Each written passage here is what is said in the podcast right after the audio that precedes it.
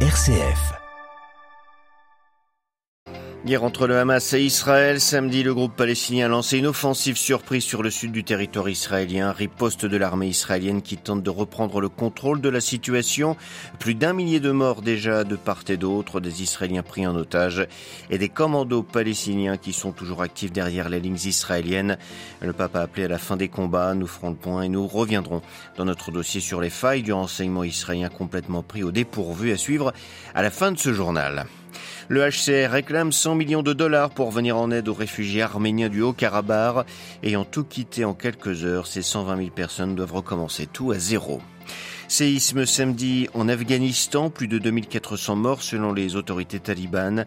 Les habitants manquent de tout pour porter secours aux victimes et dégager les décombres. Radio Vatican, le journal, Xavier Sartre. Bonjour, mais avant de passer à l'actualité internationale, revenons sur l'Angélus du pape François hier midi, place Saint-Pierre. Devant plusieurs milliers de fidèles, le Saint-Père est revenu sur l'évangile de Saint Matthieu qui relate l'épisode des vignerons devenus des meurtriers.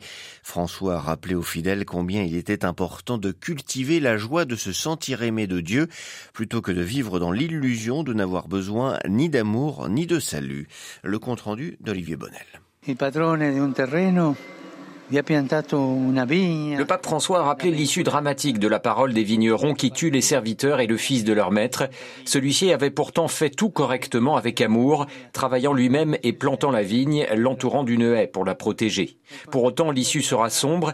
Des pensées ingrates et cupides se sont insinuées dans l'esprit des vignerons qui se sont transformés en assassins. L'ingratitude alimente la cupidité et un sentiment progressif de rébellion grandit en eux, a expliqué François, ce qui les amène à voir la réalité d'une manière déformée, à se sentir créditeurs plutôt que débiteurs envers le Maître qui leur a donné du travail. Avec cette parabole, Jésus nous rappelle ce qui se passe quand l'homme se fait des illusions et oublie la gratitude, oublie la réalité fondamentale de la vie, que le bien vient de la grâce de Dieu, de son don gratuit, a rappelé le Saint-Père. Quand on l'oublie, on finit par vivre sa condition et sa limite non plus avec la joie de se sentir aimé et sauvé, mais avec la triste illusion de n'avoir besoin ni d'amour ni de salut. François a ainsi rappelé que l'ingratitude peut engendrer la violence et inviter les fidèles à demander au Seigneur qu'il nous aide à faire de la gratitude la lumière qui jaillit chaque jour du cœur.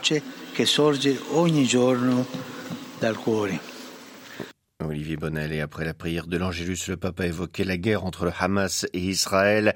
Je suis avec appréhension et tristesse ce qui se passe en Israël où la violence a éclaté avec encore plus de férocité, faisant des centaines de morts et de blessés, a-t-il déclaré.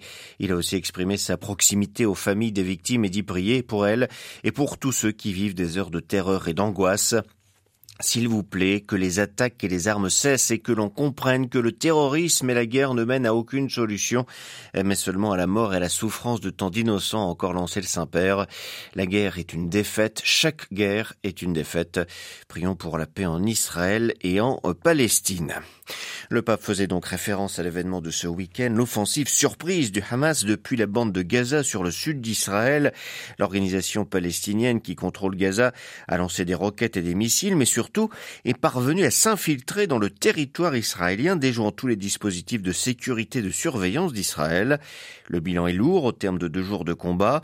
Plus de 1100 morts de part et d'autre, plus de 700 Israéliens ont été tués, des étrangers aussi, dont une dizaine de Thaïlandais ou de Népalais.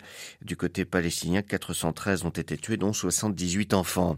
Face à cette, attaque d'une ampleur qui rappelle la guerre du Kippour, il y a pile 50 ans, l'armée israélienne a réagi la nuit dernière. Elle a frappé 500 cibles dans la bande de Gaza. Des avions, des hélicoptères, des aéronefs et l'artillerie ont ouvert le feu contre des positions du Hamas, mais aussi du djihad islamique, l'autre organisation palestinienne présente sur place. On fait le point sur la situation avec à Jérusalem, Valérie Ferrand.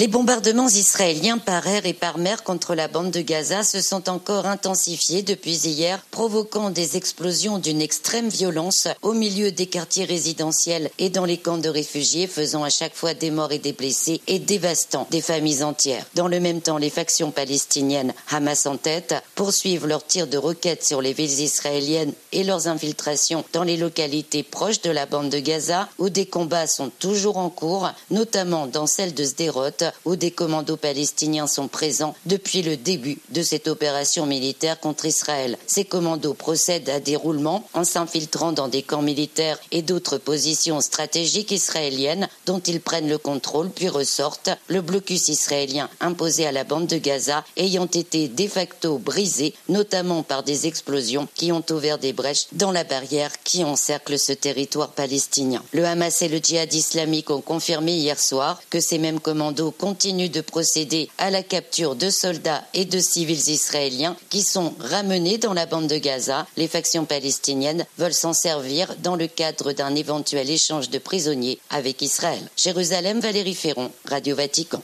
De violents affrontements ont également eu lieu hier en Cisjordanie, cette fois entre l'armée israélienne et des jeunes palestiniens, faisant au moins sept morts parmi ces derniers. L'armée israélienne a totalement bouclé ce territoire palestinien, région par région, en bloquant les routes principales entre les villes et en fermant de nombreux points de contrôle. 100 millions de dollars, c'est ce qu'a demandé ce week-end le Haut-Commissariat aux réfugiés de l'ONU pour venir en aide aux réfugiés du Haut-Karabakh, pour aider les 136 000 personnes qui ont fui ce territoire repris par l'Azerbaïdjan, ainsi que pour aider les 95 000 Arméniens qui les accueillent pour le moment. Car ces habitants du Haut-Karabakh ont fui en quelques jours à peine, laissant presque tout derrière eux dans la crainte d'un nettoyage ethnique.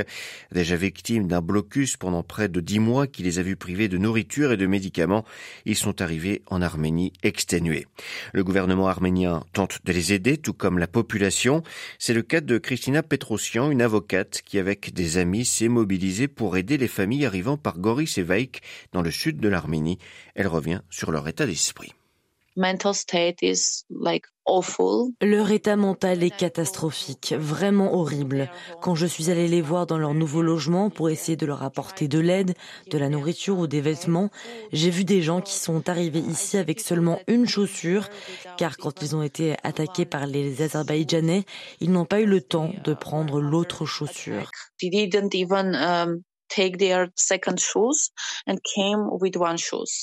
Beaucoup de gens n'ont pas pu prendre non plus leur diplôme, la preuve qu'ils travaillaient pour quelqu'un, et maintenant c'est difficile pour eux de prouver leur expérience professionnelle.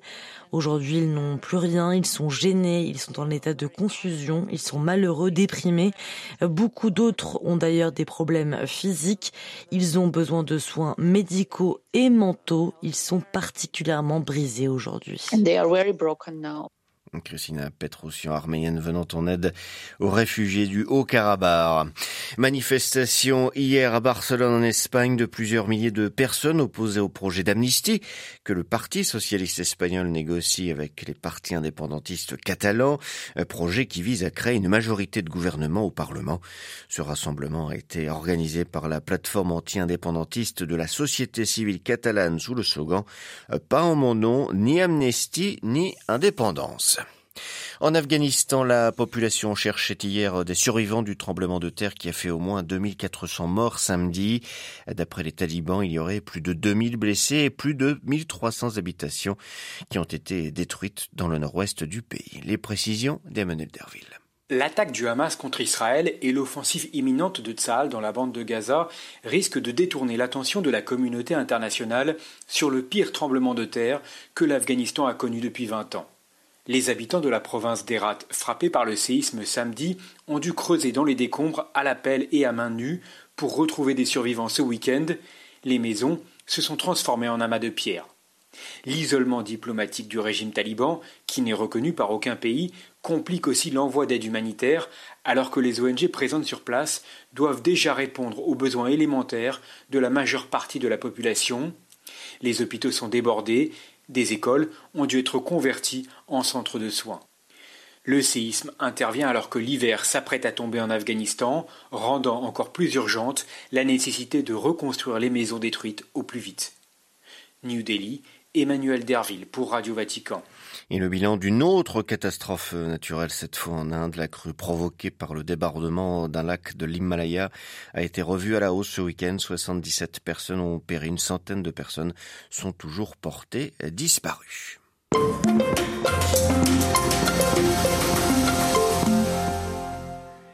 Les images ont donc sidéré la société israélienne. Des dizaines de combattants du Hamas s'infiltrant samedi en territoire israélien depuis la bande de Gaza.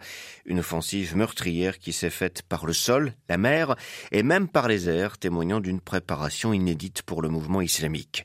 Cette offensive s'est traduite aussi par des attaques sur des kibbutz et des villages israéliens après que la barrière de sécurité marquant la frontière avec l'État hébreu a été partiellement abattue. Des dizaines de citoyens israéliens ont par ailleurs été pris en otage et emmenés en territoire palestinien. Près de 50 ans après la guerre surprise du Kippour, qui avait traumatisé le pays, Israël se retrouve à nouveau face à une guerre qu'elle n'a pas pu voir ou pas su voir venir. Journaliste et essayiste israélien, Marius Shetner, co-auteur du livre La guerre du Kippour n'aura pas lieu, publié aux éditions Archipoche, revient ce matin sur les failles historiques du renseignement israélien.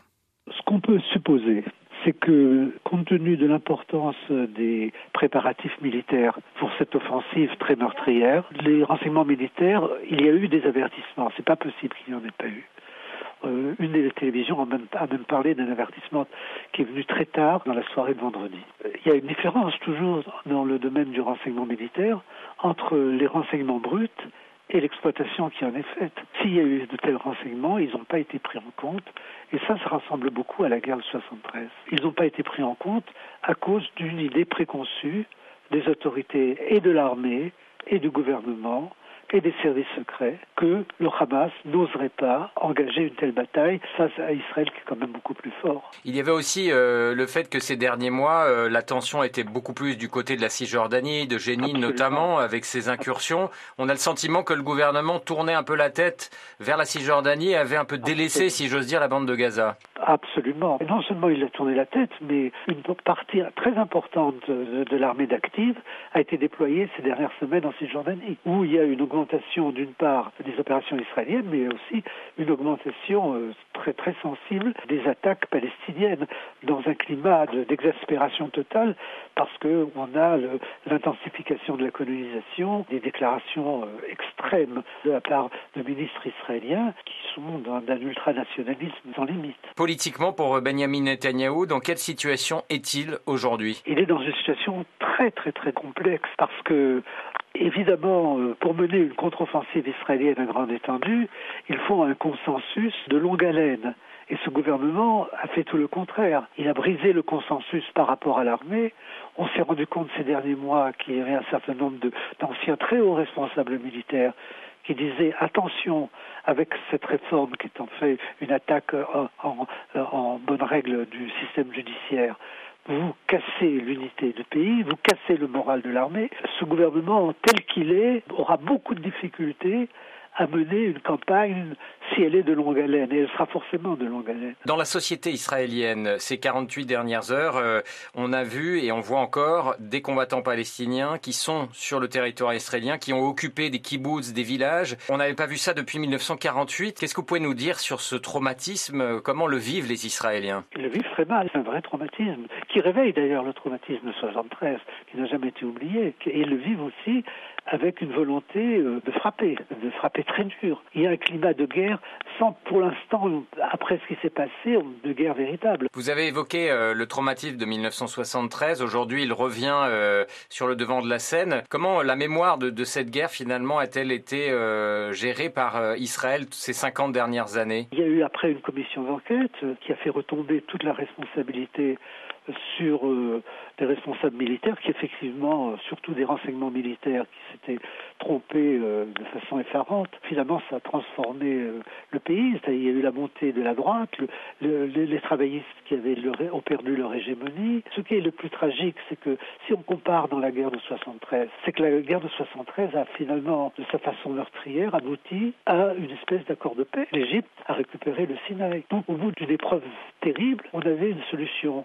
Le problème avec Gaza, on ne voit pas quelle solution. Il ne s'agit pas de réoccuper Gaza, c'est impossible. Il ne s'agit pas de gérer Gaza. Comment ramener l'autorité palestinienne Elle ne peut pas venir à Gaza avec les baïonnettes israéliennes. Et de toute façon, ce gouvernement a tout fait pour la discréditer.